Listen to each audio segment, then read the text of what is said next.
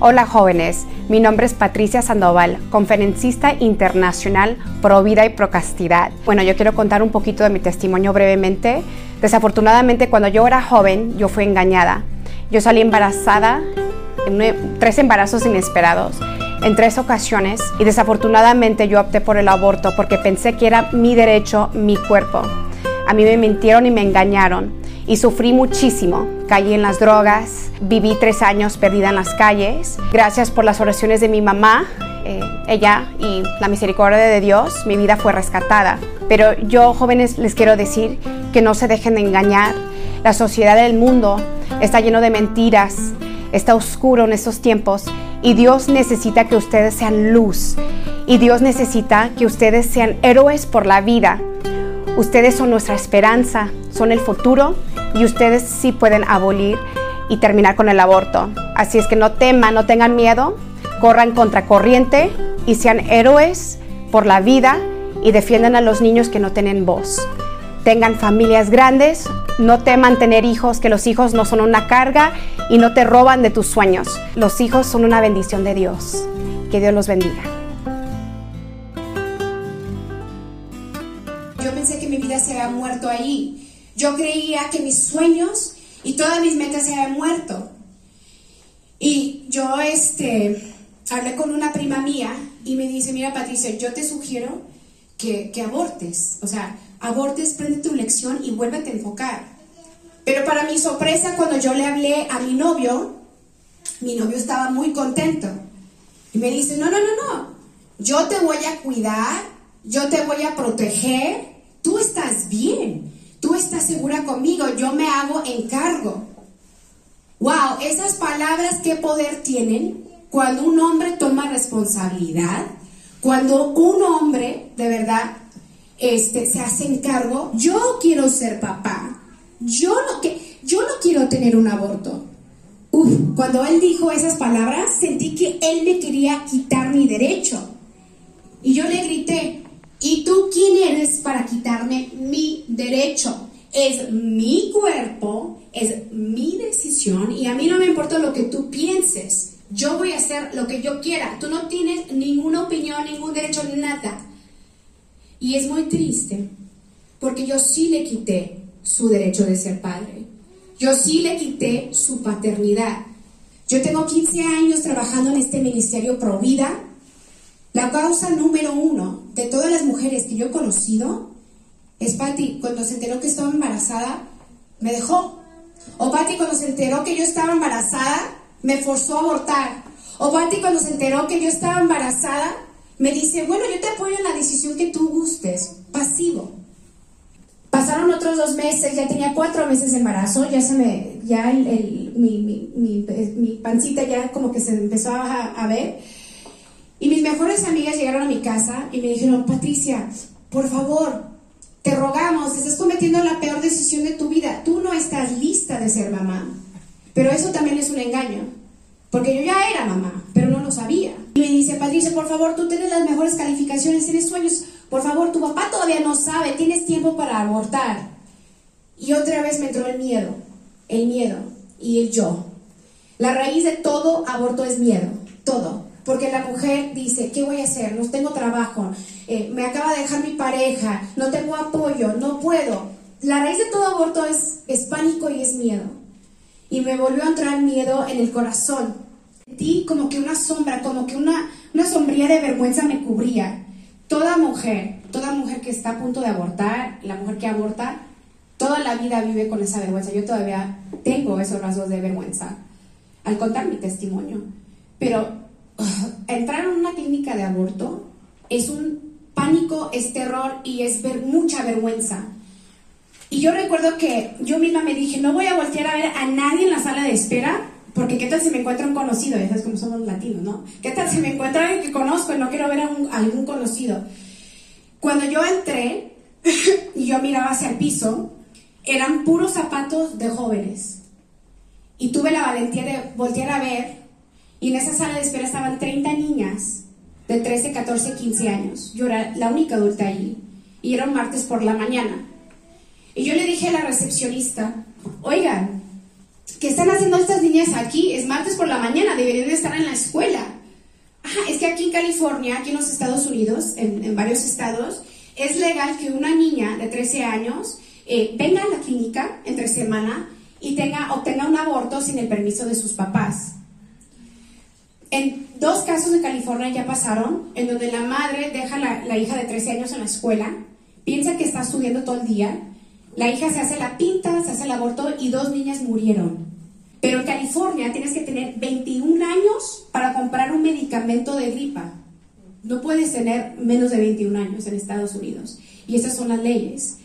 En California hace cuatro meses acaban de aprobar la ley AB 2223 se legalizó el infanticidio. En California nace un bebé y hasta los 28 días después de nacer es legal matarlo por cualquier razón.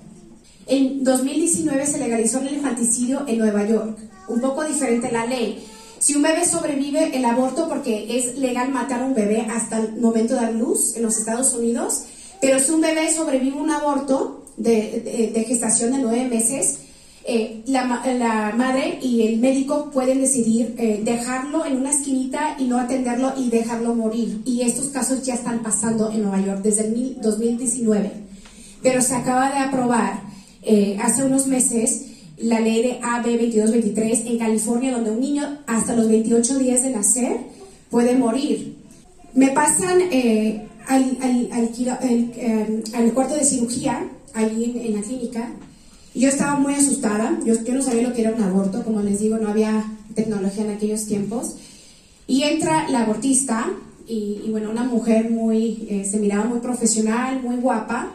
Me dice, Patricia, no, te, no tengas miedo, mira, esto solamente va a durar cinco minutos. Eh, mira, yo he tenido un aborto en el pasado, y si eso te consuela, yo le hice dos abortos a mi hija el año pasado. Mi hija está bien, yo estoy bien y yo nunca te haría algo que no le haría a mi hija. Todo va a estar bien. Y eso sí me consoló. Y recuerdo que me acostaron en la, en la camilla y ella tenía que hacerme el última eh, ecografía para ver cuántos meses de gestación yo tenía para, para verificar. Y recuerdo que cuando me hacían el ultrasonido, yo quería ver la pantalla. Yo le pedí al abortista, ¿puedo ver la pantalla? Me dice, ¿para qué? Le dije, es que yo quiero ver si es una bolsa de células. Me dice, mija, no te preocupes, mira, yo estoy mirando aquí un coágulo, o sea, una nada, una bolsa de células. Esto solo dura cinco minutos. Esa es la mejor solución para tu vida. Aquí se va a acabar tu pesadilla. Cinco minutos. Y eso como que sí me daba la fuerza para seguir. Escuché la máquina de succión, que es una aspiradora 28 veces más potente que tu aspiradora casera. Y les voy a, o sea, les voy a decir la verdad. Me sentí me sentí aliviada porque dije, ya no tengo este problema, ya puedo ser la misma chica de antes, pero la misma vez sentí un vacío. Cuando yo salí de la clínica, nunca me dijeron la verdad sobre el síndrome posaborto, nunca me dijeron que yo iba a vivir una pesadilla mentalmente, emocionalmente eh, y daños físicos a mi cuerpo, también a mi vientre. Nunca me hablaron de esas cosas. Lo único que me dijeron es, mira, lo único que vas a sentir eh, en estos días son cólicos, mira, aquí está eh, un Tylenol y, y tú puedes comenzar tu trabajo. Y yo pensé que yo salí de ahí liberada, como una mujer liberada, pero en realidad salí como una mujer atada, no salí libre. Yo le hablé al novio y le di la noticia falsa que yo había tenido una, una pérdida, él lloró mucho, pero ahí empezaron los síntomas después, o sea, los síntomas empezaron. Yo empecé a sentirme desesperada, me arrancaba más el cabello, empezaba a tener pesadillas.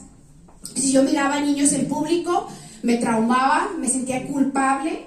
Eh, yo me empezaba a ver en el espejo, yo le digo que era muy validosa, pero ahora me miraba en una forma asquerosa, eh, distorsionada, me daba asco verme.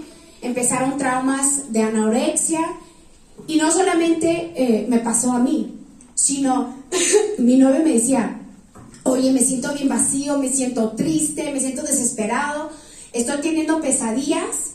Y, le digo, bueno, ¿y qué sueñas? Dice, es que yo sueño una niña casi todos los días que me dice papá. Y yo me sentía como, como culpable y yo decía, no, no, ese embarazo fue una pérdida. Aparte la, la doctora este, vio un coágulo, no era nada.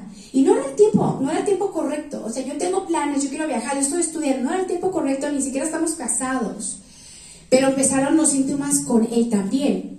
Él estaba sufriendo el síndrome posaborto. Todos los hombres, yo les voy a decir, las mujeres que abortan, abortan el hombre. Cuando la mujer aborta, el hombre también abortó. La primera, la pastilla anticonceptiva viene de Margaret Sanger. Ella es la, la, mujer que trajo el aborto a los Estados Unidos. Ella es la fundadora de Planned Parenthood, o sea, de, de MexFam. Ella trajo la pastilla anticonceptiva para terminar con todas las razas en los Estados Unidos. Ella quería como Hitler, como ella era amante de Hitler, ella quería una raza blanca con ojos de color. Ella quería terminar con los negros, con los afroamericanos y con personas, las minorías como nosotros. Ella quería terminar con razas. Entonces, cuando nosotros tomamos un anticonceptivo, nosotros estamos logrando el sueño de esta mujer para cometer ¿cómo se dice la palabra? genocidio en el, en el mundo. De ahí viene la pastilla anticonceptiva. Es, es, la raíz de eso viene del racismo y, y del odio contra los humanos. Entonces yo pensé que yo estaba protegiéndome aún más con la pastilla anticonceptiva y falla, falla, porque no es efectivo tampoco. Y me empecé a sentir mareada otra vez y mal. Y dije, no puede ser que estoy embarazada otra vez. Tomé la prueba y salió, em, salí embarazada. ¿Qué está pasando si yo estoy practicando el sexo seguro que me enseñaron en la escuela? Eh, lo que me, también las instrucciones que me dieron en la clínica de aborto, porque salí dos veces. Bueno, esta vez no le voy a decir a nadie porque me dio vergüenza de nuevo. Eh, voy a abortar en otra clínica donde no me conocen. No le voy a decir al novio para qué le digo. O sea, él va a querer que yo siga con ese embarazo. Este, y voy a abortar en Planned Parenthood. O sea, son conocidos, son eh, confiables, todo el mundo los conoce, son buenos con los jóvenes. Y fui el segundo aborto con Planned Parenthood. Igual, dije, no voy a llorar, son cinco minutos, ya lo hice una vez, esta vez va a ser más fácil y salgo aquí, mi problema se soluciona en cinco minutos.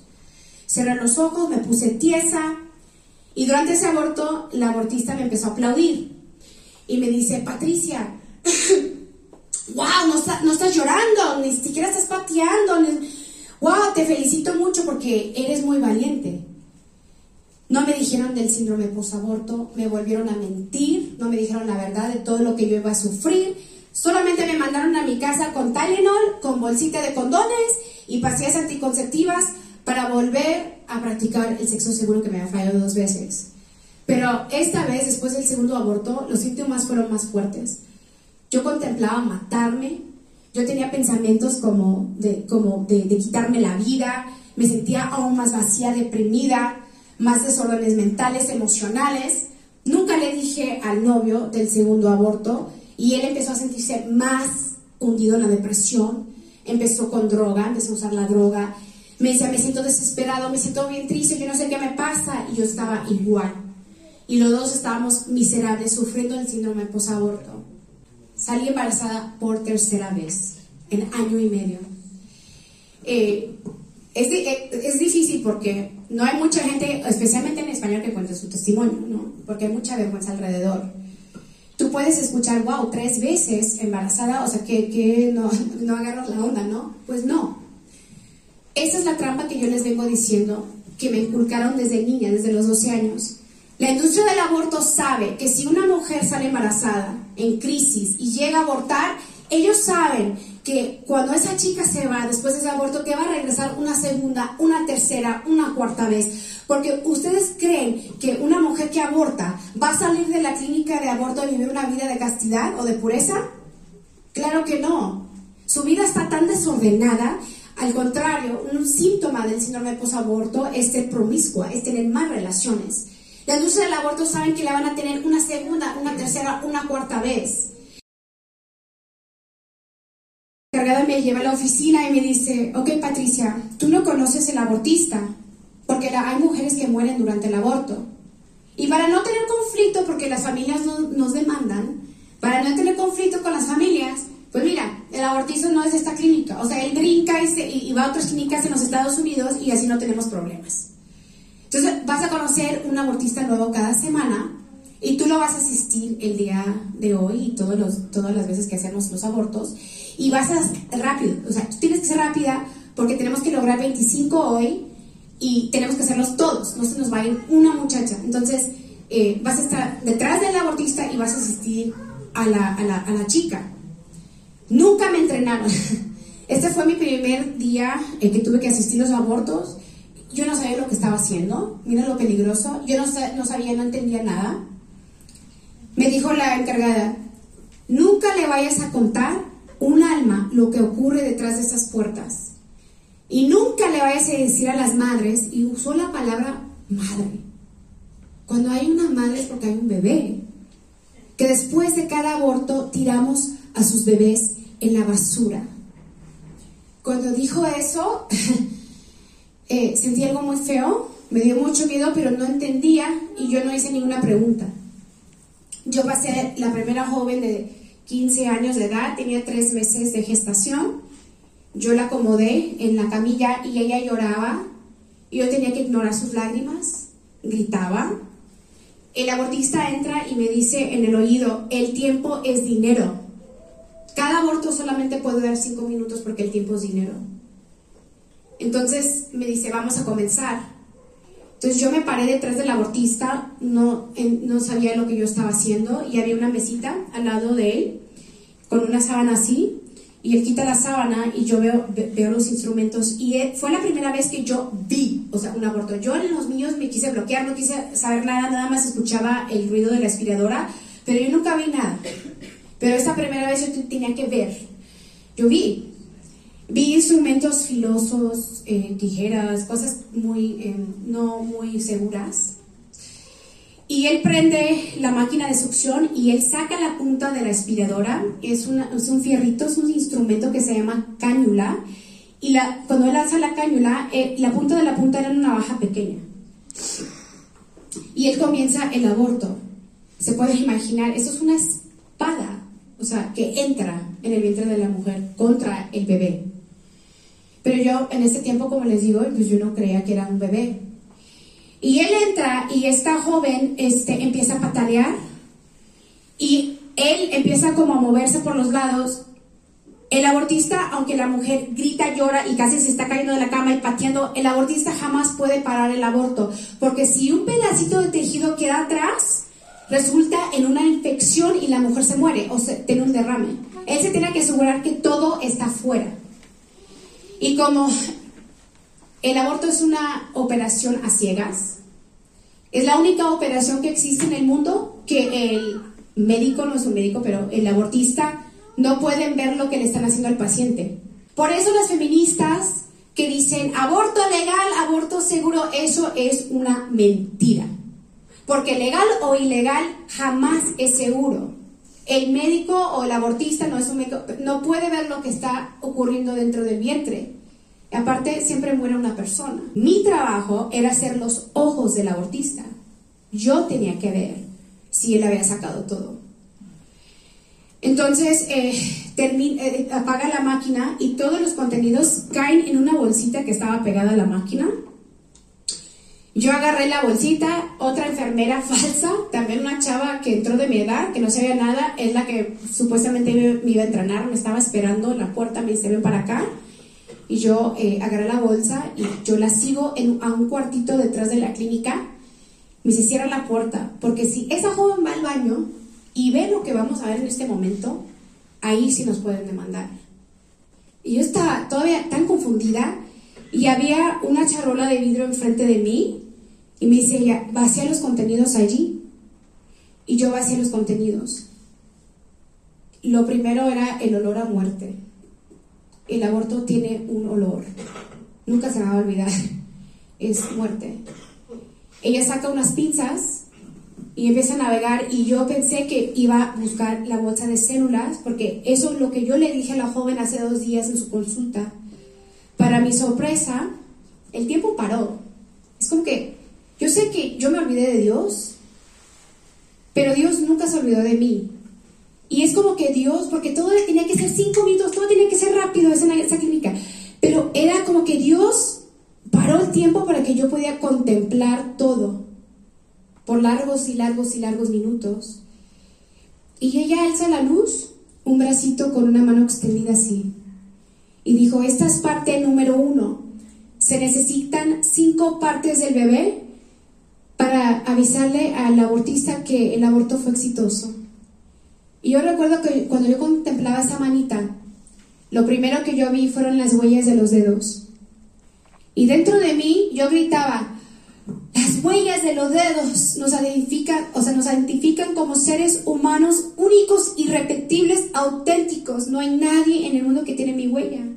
Por eso me hace yo, por eso me hace auténtica. Y ella pone ese bracito en la mesa enfrente de nosotros, buscó la parte número dos, la tercera parte era la piernita con el pie. Yo contemplaba el piecito, tenía las uñas de los dedos, tenía los vellitos que le crecían en la piel, pero fue la quinta parte que me partió el corazón. Cuando ella alza la quinta parte a la luz, la cabecita del bebé, ese bebito ya tenía ojitos, nariz, tenía sus orejitas formadas, pero ese bebé tenía su boca abierta porque ese bebé lloraba, ese bebé gritaba, pero ese bebé no tenía voz y no se podía defender. Era totalmente vulnerable, indefenso, y no había nadie ahí que lo podía escuchar. Trabajar detrás de las clínicas de aborto es un paso antes de entrar al infierno. Yo pienso que no hay cosa más terrible en el mundo que un ser humano puede ser testigo de, de lo que se mira detrás de las puertas de una clínica. Es un holocausto de bebés. Y todo el día entraban jóvenes, gritaban, lloraban, se desmayaban, y yo buscaba las partes. Y era lo mismo todo el día, un holocausto. Y ahora yo reflexiono, porque yo tengo que vivir estas memorias cada vez que cuento mi historia. Yo tengo que volver a vivir todo, las imágenes las tengo aquí y, las imágenes de, esas, de esos botes de basuras llenos de bebés abortados en pedazos. ¿Por qué? ¿Por qué hay tanto niño abortado, tanto niño inocente?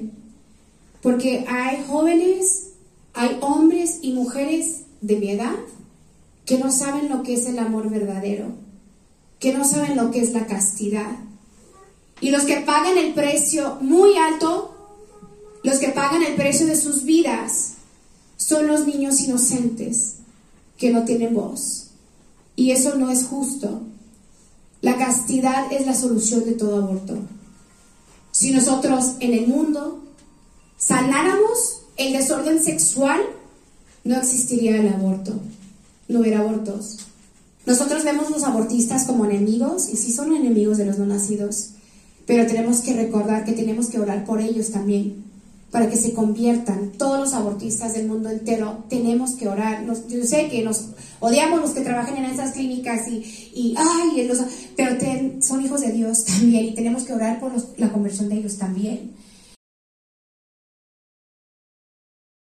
El último día de mi trabajo fue, yo trabajé un mes solamente, estaba una joven de seis meses de embarazo con gemelitos y ya no podía yo no podía más. Eh, mi corazón estaba totalmente roto, yo estaba destrozada. Imagínate, yo tenía el síndrome posaborto. Este trauma es más grave y aún mayor. Eh, de ser parte, eh, de, de, ayudar a otras mamás a abortar, eso es una, una cosa terrible. Como no conocía a Dios, me olvidé de él muchos años. Mi refugio era la cocaína. Yo recuerdo una amiga me dijo, amiga, ¿por qué estás tan deprimida? Y yo le, no, le dije, no le dije por los abortos, pero le dije, ah, por mi separación de mi familia. Pues mira, la cocaína te entume el corazón y el dolor. Y yo lo usaba cada fin de semana pensando que pues no me iba a adictar, pero me adicté a la cocaína. Porque sí me entumía el dolor temporalmente, pero cuando se bajaba la droga yo necesitaba aún más para que no, no me sintiera aún peor. Me adicté tanto a la cocaína, me salía sangre de la nariz, ya no me podía pasar la droga y yo necesitaba algo más fuerte que no me dañara la nariz. Eh, bueno, cualquier droga te daña, pero yo necesitaba droga y yo empecé a fumar la metafenamina por una pipa, una droga más fuerte. Solamente 10% de las personas que se adictan a la metafenamina, sobreviven. O sea, mi vida de verdad es un milagro. Eh, muy rápido, como yo fumaba droga diario, eh, perdí mi casa, perdí mi carrera, perdí mis autos, Perdí todo, me perdí mí mismo. Eh, yo viví en las calles de California tres años vagando, o sea, yo vivía en casas de amigas drogaditas, yo manejaba para narcos para que me dieran droga yo viví en el mundo de narcos y de drogas, en un abismo negro. Yo me arranqué todo el cabello, yo nunca dormía, nunca comía, yo estaba eh, literalmente una mujer muerta en vida, yo era puros huesos. Y un día eh, yo estaba en la calle, yo tenía un espejito y yo me miré en el espejo y no tenía cabello y me miraba, como un cadáver, literal. Y yo me preguntaba, cuando me miraba en el espejo, ¿quién eres? ¿Qué, qué, le pasó a esa niña que tenía muchos amigos, que tenía sueños, que se sentía como una princesa en su casa, que tenía metas, que quería viajar, que quería ser exitosa? ¿Quién eres? ¿Qué te pasó? Y lo único que yo podía ver en mis ojos era alguien que no valía nada, una basura, y lo único que yo podía ver en mis ojos era la muerte. Y yo cuestionaba mi vida. Yo decía, ¿qué, ¿qué será de mi vida? ¿Qué va a pasar conmigo? Algo, no sé, me inspiró para arrepentirme. Ni siquiera pasó un segundo después de eso. Una joven salió de un restaurante, una mesera, y corrió y le di su nombre, Bonnie, y con tanto amor y misericordia me abraza, me mira a los ojos y me dijo, Jesús te ama, Jesús te ama. Yo soy Bonnie, soy mesera en aquel restaurante. Yo te vi llorando en la calle y empecé a rezar por ti. Y Dios me dio una palabra, que aunque tu padre o tu madre te abandonen, Él nunca te va a abandonar y que Él estará contigo hasta los finales de los tiempos. Y todo lo que tú has hecho en tu vida, Él te perdona. Y en ese momento, cuando ella me abraza y me levanta de mi miseria, yo sabía y sentí que era Jesús mismo que bajó del cielo y entró en su corazón. Que eran las piernas de Jesús que salieron de ese restaurante. Que eran los brazos de Jesús que me sostenían con tanto amor. Que era la mirada de Jesús a través de ella que me miraba con tanta misericordia. Y eran las palabras de Jesús a través de ella que me dijo, yo te amo y te perdono. Recuerdo que yo estaba en la puerta de la casa de mi papá, sin cabello, totalmente frágil, y yo le toco la puerta. Y cuando mi papá abre la puerta, pues ve a su princesita. Yo siempre fui la princesa de mi papá, frágil, quebrantada. Y yo le vi el dolor en los ojos a mi padre. Me di cuenta que yo le causé mucho dolor. Y me tiro los pies de mi papá y le pedí perdón. Y mi papá, la verdad, mi papá, mi esposo aquí conoce a mi papá, mi papá no es de muchas palabras. Mi papá nunca me ha dicho te quiero, te amo, te extraño, nada. Mi papá no es así. Pero fue la única vez en mi vida que mi papá me levanta y me dice, no pasa mija. Te amo. Bienvenida a casa. Yo te amo, no pasa nada. Así es Dios Padre. Cada vez que nosotros nos vamos a confesar, Así nos espera Dios. Cada vez que caemos y nos levantemos, no pasa nada. Bienvenida a casa. Así es Dios, Padre tan bueno. Nuestras vidas. Cuando yo llego a la casa de mi mamá, con tanto gozo y alegría, mi mamá me dice, Patricia, yo, yo no creo en la brujería, la nueva era. Yo ya regresé a casa. Yo regresé a la fe católica. Yo ya estoy en casa. Yo tengo tres años arrodillada ante el Santísimo, todos los días pidiendo por ti, ofreciendo cada misa, cada Eucaristía, cada rosario, ayunando cada semana. Y Dios me ha concedido este milagro. Mamás que están aquí, nunca duden de sus oraciones. Porque yo sé que muchas veces piensan que Dios no las escucha y eso no es cierto porque Dios es fiel. Yo este, le dije a Dios, Dios, yo me equivoqué muchas veces. Dios, este, yo quiero que tú me, me, me, tengas la persona que es para mí. Yo voy a empezar de nuevo. Y eso es tan bonito que nosotros siempre podemos empezar de nuevo. Si tú no estás viviendo en pureza en este momento, no importa. Mañana puedes comenzar, hoy puedes comenzar. Siempre se puede comenzar de nuevo. Si tú te caes, no importa, vuélvete a parar porque Dios no se enfoca en el pecado, en, en la caída. Dios se enfoca en el alma que se para una y otra vez. Y Dios te da la fuerza y te da la virtud para vencer el vicio. Dios ve una almita que se cae y se cae y se cae, pero dice, mira, pero esta almita cuántas veces se ha levantado. Eso, eso se deleita a Dios, en ver que esa almita quiere la santidad. Mi mamá duró dos años, mi mamá, conmigo sin trabajar y me llevaba a la misa diaria la confesión, la confesión, y cada vez que caía, la confesión la Eucaristía, la me agarraba de eso y eso de verdad me restauró. Fue el Señor en la Eucaristía. Es, es, eso así fue.